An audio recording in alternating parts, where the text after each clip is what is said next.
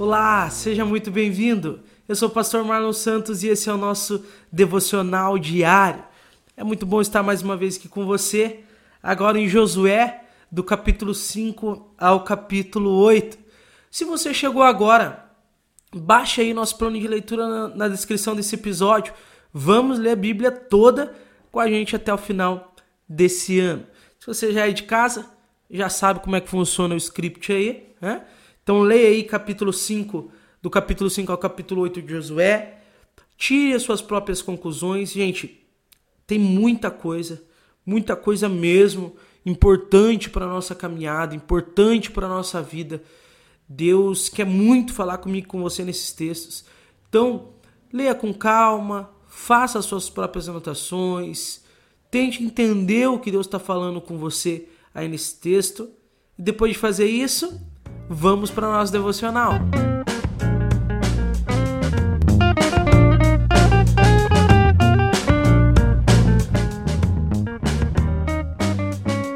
Então atravessaram o rio Jordão e agora estão na terra prometida.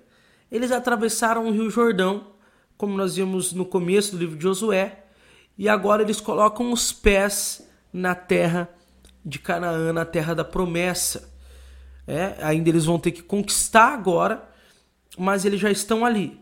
Deus relembra da aliança é, que teve com o povo, né? restabelece a, a circuncisão ali. Eles, eles deixaram de fazer isso por alguns anos, mas agora vai começar um novo tempo e Deus fala: olha, circuncida todos os homens de novo.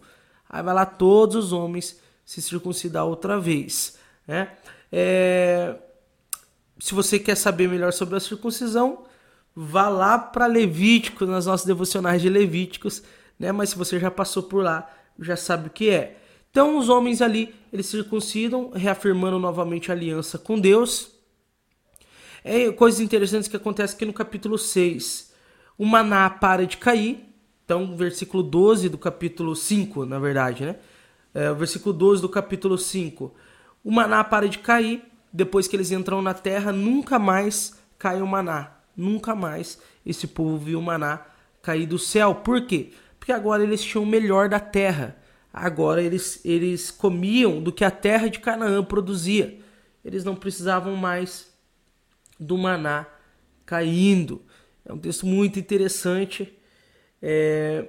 E ele encerra o capítulo 5 é... falando sobre o comandante do Senhor comandante do Senhor, Josué vê um homem, esse homem, ele é o comandante do exército do Senhor. É muito provável que um, um anjo, né, que Josué vê. E o que, que esse comandante do exército do Senhor fala para Josué? Tire as sandálias dos pés, pois o lugar em que você está é santo. Porque estava ali a presença de Deus através desse comandante do seu exército. É, e aqui é a segunda semelhança, a segunda experiência que Josué tem, parecida com a de Moisés. Né? Moisés ele tem também a experiência da, de ver Deus na sarça ardente lá, lembra lá atrás? E Deus fala para ele: tira a sandália dos pés, porque a terra onde você pisa é santa. E, a, e depois o Mar Vermelho se abrindo. Josué tem o Rio Jordão se abrindo, e agora é, o comandante do exército do Senhor mandando ele tirar sandálias dos pés, porque a terra que ele pisa é santa. E que nós vemos o mesmo Deus levantando outro homem agora para continuar a mesma obra. Né? É, no capítulo 6, meu irmão, então nós vemos a queda de Jericó, e é a parte mais longa aqui. Então Jericó, aquela cidade fortificada, cidade que eles precisam derrubar para poder entrar em Canaã todinha, né? E Josué tem, é, Jericó tem uma grande muralha. E a estratégia que Deus dá para eles aqui é uma estratégia interessante. Ele fala o seguinte: ó, vocês vão caminhar seis dias, todo dia, uma vez por dia, vocês vão caminhar tocando a trombeta em volta dos muros de Jericó. Porque o que aconteceu com Jericó? Eles fecharam os portões, fecharam a cidade, né? Para o povo não entrar. vocês vão caminhar. E quando eu mandar, vocês vão gritar. Eu não sei se você percebe isso, mas eu lendo com calma, você vê eles ir no primeiro dia, tocam a trombeta, andam e Deus não manda eles gritarem. E eu fico imaginando esse povo esperando o, o, quando, quando que nós vamos gritar e as muralhas vão cair. Porque eles sabem que diante do grito as muralhas vão cair. Então é o grito de vitória. Então quando que nós vamos gritar? E eles caminham. Imagine eles caminhando, aquela multidão caminhando em volta da cidade e nada. Né? Aqueles guerreiros caminhando em volta da cidade e nada.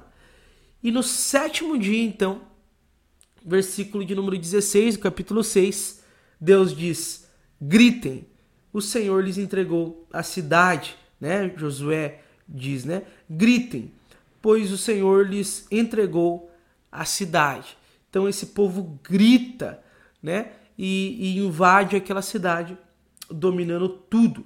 E a Bíblia diz no versículo 20 que, que de repente o muro de Jericó veio abaixo. De repente o muro de Jericó caiu de forma extraordinária. Lembrando que havia um comandante ali. E esse comandante não era Josué. Esse comandante era comandante dos exércitos espirituais, comandante do exército de Deus. Então essa guerra não simplesmente foi no grito do povo, mas foi na obediência deles que Deus fez aquela muralha cair. Né? É, e é interessante porque é, é ordenado, Josué relembra eles, olha, poupem Raabe, a prostituta Raabe e a sua família. Lembra da Raabe? Aquela prostituta que acolheu os homens de Deus, então os espias. Então, Deus, então Josué fala ao povo, lembre-se de Raabe e salva ela. Né? Versículo 23 do capítulo 6 diz que todos, os seus irmãos, sua família, os seus parentes que estavam com ela, né? todos foram salvos. Né? Capítulo 7, então, é, a, os israelitas são derrotados, por quê? Porque um homem chamado Acã rouba uma capa. E a ordem de Deus ali da, em Jericó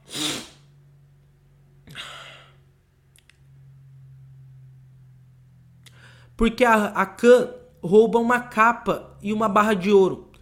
E a ordem de Deus ali na invasão, na invasão de Jericó é que não era para eles pegarem nada dos espólios de guerra. Não era para eles pegarem nada para eles. Né? E Acã, ele pega. Simplesmente ele pega. E quando eu li isso aqui, eu falei: olha, tava muito bom para ser verdade. Esse povo caminhou seis dias em volta daquela cidade sem falar nada, sem reclamar. O povo estava bem temente. E eu até pensei ao ler esse texto, falei, meu Deus, o povo está quebrantado mesmo, né? Cadê o povo de Israel, né? E, e aqui Acã rouba uma, da, uma capa e a barra de ouro e a ira de Deus se acende contra os israelitas, porque tem um pecador no meio deles. Né? E o que, que acontece? Eles vão tentar invadir uma cidade que bem menor do que todas as outras guerras que eles enfrentaram, que eles até falam, não é fácil, não precisa nem enviar muitos homens, e eles acabam perdendo essa guerra. E é onde Deus fala, olha, tem um pecador aí no meio de vocês que roubou aí uma uma roubou alguma coisa, né? Desobedeceu o Senhor. E aí você lê o texto, você percebe que Acã ele é pego então é, no seu pecado, e Deus fala: olha, tem que tirar o pecador do meio de vocês, senão eu não estarei com vocês. É, então o pecado ele afasta a presença de Deus, né? E tem que ser arrancado. Se queremos prosperar, se queremos caminhar com Deus, se queremos ser abençoados, o pecado tem que ser arrancado no nosso meio.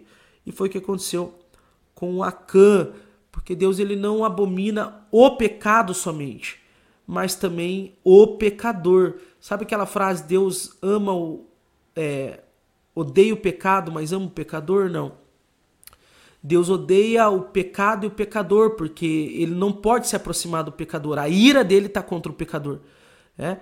E por isso ele precisa que essa pessoa seja purificada ou que esse pecador seja arrancado do meio do povo para que ele possa estar ali. Então, a ira de Deus ela vem contra o pecador e contra o pecado. Né? E por isso precisamos do sangue de Jesus para que afaste a ira de Deus de nós e assim é, possamos ser alvos do amor e não da ira de Deus. É. E no capítulo 7, então, eles são derrotados. No capítulo 8, então, Acã ele é arrancado. Né? No capítulo 7, tudo, e é um texto bem até mesmo doloroso ao ler, você fica. Você sente até mal de ver a, a, a crueldade, Acã sendo apedrejado com toda a sua família. Eu fiquei imaginando, meu irmão, Acã sendo apedrejado com toda a sua família. Muito difícil, muito doloroso, porém necessário para que essa nação ela se mantesse pura até, o, até que o, o, Messias, até que o nosso rei chegasse. É. E Acã sabia da consequência. Acã sabia então Deus ele não foi injusto aqui, né? É, o próprio Acã sabia da punição e fez, e como Deus ele é justo, ele tem que cumprir aquilo que ele ordenava. No capítulo 8, então, agora sem o pecado no meio do povo, nós vemos uma estratégia de guerra é, muito extraordinária, né? Quando eu recentemente acabei de assistir uma série de guerra, é, e, e, quando eu li isso aqui, eu fiquei imaginando, nossa, que estratégia, né? Eles atraíram todo o exército da cidade, e quando o exército vai atrás deles, o restante do exército deles domina a cidade sem ter que lutar com, com guerreiro nenhum. Né? E eles dominam então a cidade de Ai, ou seja, era o pecado. O pecado era o problema ali. E às vezes acontece na nossa vida, né, meu irmão? Às vezes as coisas não vão para frente, tem tudo para ir para frente e não vai. Por quê? Porque o pecado está ali no meio e ele precisa ser arrancado. Né? Eu nem ia falar sobre isso, mas eu anotei aqui na minha Bíblia, foi uma das coisas que Deus falou comigo. É que eu separei só duas para não ficar muito longo, mas vale a pena falar disso aqui. Às vezes parece que tem tudo para ir para frente na nossa vida. Por que, que não vai? Porque o pecado está ali ainda nos corroendo, está ali ainda impedindo a ação de Deus sobre a nossa vida, está ali ainda, é, ainda é, é, minando a nossa família. Ele precisa ser arrancado. Né? É... E é isso, meu irmão. Então, eles dominam Jericó e derrotam a cidade de Ai ali. E termina o capítulo 8 aí com Deus renovando a aliança, solicitando aí um sacrifício, renovando a aliança é, com o povo. Né? Então, até aí derrotam então já Jericó, que é a primeira cidade, e já derrotam a segunda cidade, que é Ai. Nós vamos ver muitas batalhas no livro de Josué, meu irmão. Por quê? Porque é o livro das batalhas. É, agora eles entram na Terra Prometida, mas o entrar na Terra Prometida não quer dizer que eles não vão ter luta. Eles terão que dominar a terra agora. Tem gente morando ali, tem povos morando ali. E talvez você diga, poxa, mas que violência. Meu irmão, era o contexto do mundo naquela época. Era o contexto era um contexto mundial de guerra. Por quê? Porque era todo mundo é, tentando conquistar as terras. E aquelas terras Deus tinha separado para Israel. E agora Israel teria que conquistar através das batalhas. Então, essas são as duas primeiras cidades que é dominada: a cidade de Jericó e a cidade de Ai. Amém? O que, que nós podemos meditar? Quais são os ensinamentos que Deus traz ao nosso coração aqui então? Eu separei duas coisas mais fortes que Deus falou no meu coração nesse texto. Esse texto tem um monte. Minha Bíblia, eu risquei tudo esses capítulos, porque tanta coisa de Deus para nós aqui que Deus nos deixou, meu irmão. Extraordinário. Mas eu separei duas principais que o meu coração mais meditou, que eu fiquei pensando e repensando em cima. E a primeira coisa que Deus ministrou no meu coração é que o grito de vitória sucede dias de confiança e obediência. O grito de vitória sucede dias de confiança e obediência. Ou seja, o grito de vitória, ele virá. Deus nos dará a vitória em algumas coisas que temos colocado diante deles, mas não antes de testar a nossa confiança nele. Meu irmão, quando eu olho aquele povo caminhando em volta da cidade, eu fico imaginando aquele povo doido para gritar, doidinho para gritar e invadir a cidade de uma vez. Porém, eles têm que segurar o grito. E quando eu estava lendo, eu tinha, eu tive o sentimento assim de quem segurava o grito. e eles tiveram que segurar o grito. Só que pensa você, está caminhando em volta de uma cidade, porque Deus mandou, com trombetas tocando. Os guerreiros na muralha provavelmente olhando para eles, esperando ver se eles vão atacar ou não. Eles sem espada na mão, tendo que caminhar e caminha um dia, vai no outro dia, caminha outro dia. Qual que é o sentido? Não existe guerra assim. Mas eles tiveram que confiar e caminhar. Ah, é para caminhar, então eu vou caminhar. É para tocar trombeta, eu vou tocar trombeta. Mas eles estavam doidos mesmo para gritar e invadir aquela cidade de uma vez, já que Deus tinha falado que quando eles gritassem, a cidade viria ao chão, os muros viriam ao chão. Né? E meu irmão, olha que interessante. Eles seguram aquele grito e confiam no Senhor, mesmo que era doido, era uma, uma estratégia doida de guerra, né? esquisita mesmo. Eles confiaram, e no sétimo dia o grito saiu. Todas as vezes que nós olhamos sete na Bíblia, meu irmão, sete, existe uma, uma simbologia nos números bíblicos. Né? Por exemplo, toda vez que a Bíblia vai falar que alguma coisa é, é plena, ou seja, é, Vou te explicar. Todas as vezes que aparece o número 3, é que alguma coisa é plena. Você vai ver lá em Isaías os anjos gritando: Santo, Santo, Santo. No hebraico não existe a, é, não tem como você dizer é muito santo. Nossa, é, é, é demais de santo. Então eles dizem três vezes para dizer que aquilo ali é pleno. Eles usam três. E o sete, ele é o número da perfeição, para dizer que algo é perfeito. Então, todas as vezes que usa o 7, você vai perceber que o 7 ele é usado o tempo todo para indicar perfeição. É a simbologia hebraica. É, é, eles acreditavam, eles acreditam nessa numerologia. E o 7 é o número da perfeição. Então, quando você olha eles dando sete voltas, você entende que seis dias e foi assim que Deus fez, né? No sétimo dia Deus não descansou, né? É, você vê que em seis dias eles caminham em volta e nada acontece. Mas no sétimo dia a muralha vai ao chão. Meu irmão, Deus ele nos dá algumas direções, nos manda fazer algumas coisas. Filho, confie. Deus, mas eu não entendo. Confie. Mas por que, que eu tenho que fazer isso? Confie. Confie. E no tempo perfeito, e é isso que está mostrando aqui. Não era o sétimo dia, não. O tempo perfeito Deus colocaria aquela muralha no chão. No tempo perfeito Deus te permite gritar. Meu irmão e minha irmã, eu e você que temos clamado diante de Deus por algumas coisas e temos obedecido, temos confiado, fique tranquilo, confie porque no tempo perfeito ele vai te mandar gritar. No tempo perfeito você vai poder dar o teu grito de vitória. Eu sei que você tá doido para dar o grito de vitória. Eu sei que você tá doido para falar: "Nossa, venci. Nossa, aconteceu. Nossa, Deus fez. Deus fez um milagre. Deus, eu sei que você tá doido para chegar nesse dia e falar: "Meu Deus, o céu rompeu. Nossa, é, aconteceu. Eu digo a você, eu, eu tô doido para dizer, meu Deus, o céu rompeu sobre essa igreja.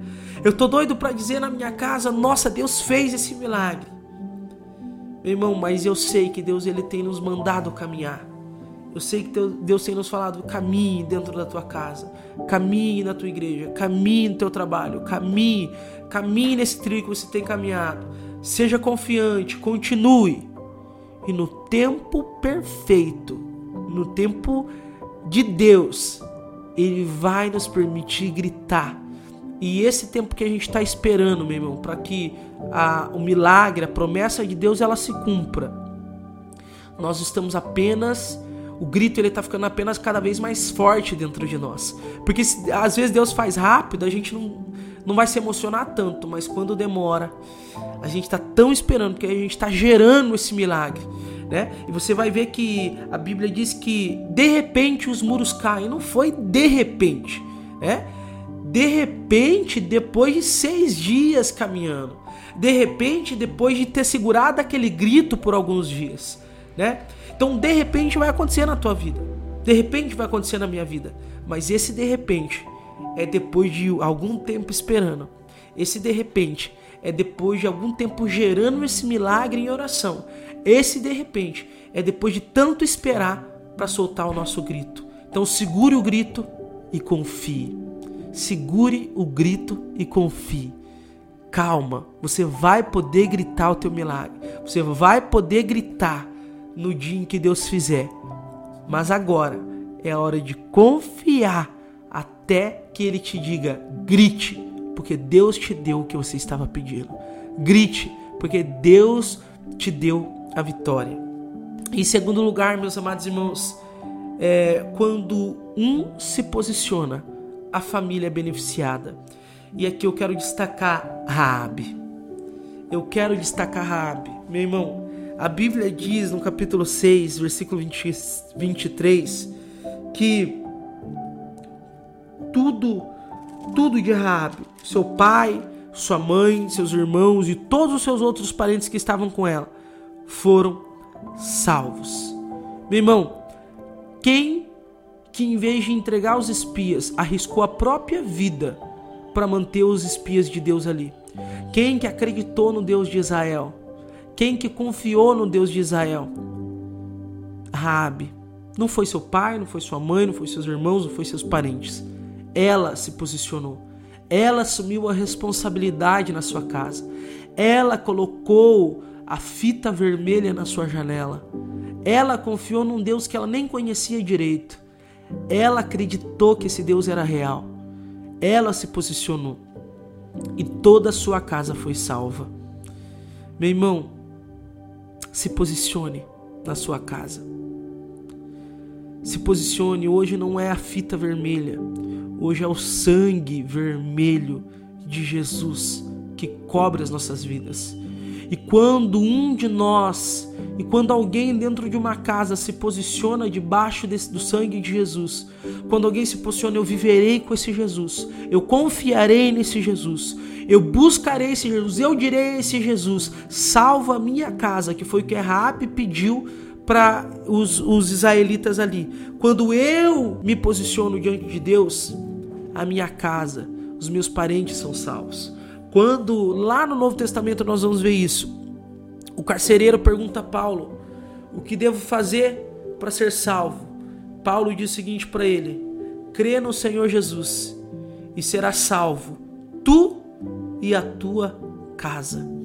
Meu irmão, quando eu ou você cremos em Jesus, mas não é crer de acreditar, é crer de entregar a vida a Ele, de viver com Ele, de confiar nele, a nossa casa também é salva não de repente, mas Raabe ela precisou esperar, ela precisou confiar, ela não deixou de confiar, ela colocou a fita depois de tempos que ela tinha guardado aqueles homens na casa dela. Meu irmão, quando nós confiamos, quando nós estamos debaixo do sangue de Jesus e vamos confiando e crendo e acreditando e vivendo e sendo fiel a Deus, de repente a nossa casa é tocada e a nossa casa também é salva. Quantas histórias já ouvimos sobre isso? E se você, eu não sei quem é você, eu não sei se você tem orado pela tua família, eu não sei se você quer que seu pai, sua mãe, seus irmãos, seus filhos, seu marido, sua esposa seja salvo. Mas uma coisa eu sei, que se você confiar, que se você se posicionar como Raabe se posicionou, a tua casa também será abençoada. Aonde a casa onde alguém que confia em Jesus, toda ela é abençoada, mesmo que os outros não confiem, mesmo que os outros nem acreditem. Quando nós nos posicionamos, a nossa casa é beneficiada, meu irmão.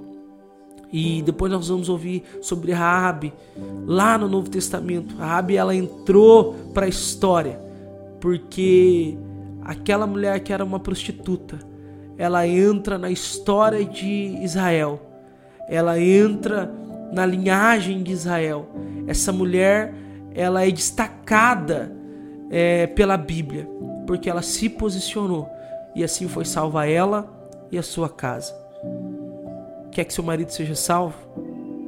Se posicione. Quer que seus filhos sejam salvos? Se posicione. Quer que os teus parentes sejam salvos? Se posicione. Assim como posicionou, se posicionou. Amém? Meu irmão, segure esse grito aí. Segure esse grito e confie. É isso que esses capítulos falam com a gente hoje. Segure esse grito e confie, porque o grito vai ser alto. O grito vai ser lindo. A vitória vai ser extraordinária quando acontecer.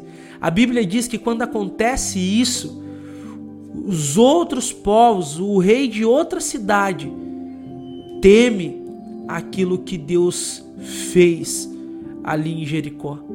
Meu irmão, vai ser grande, a vitória vai ser grande.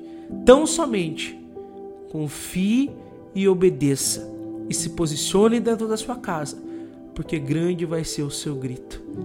Ore pela sua família agora. Ore pela sua casa. Ore por aquilo que você tem clamado ao Senhor. Mas ore dizendo: Senhor, eu vou confiar. Eu vou confiar que o Senhor vai fazer. E eu e a minha casa serviremos ao Senhor.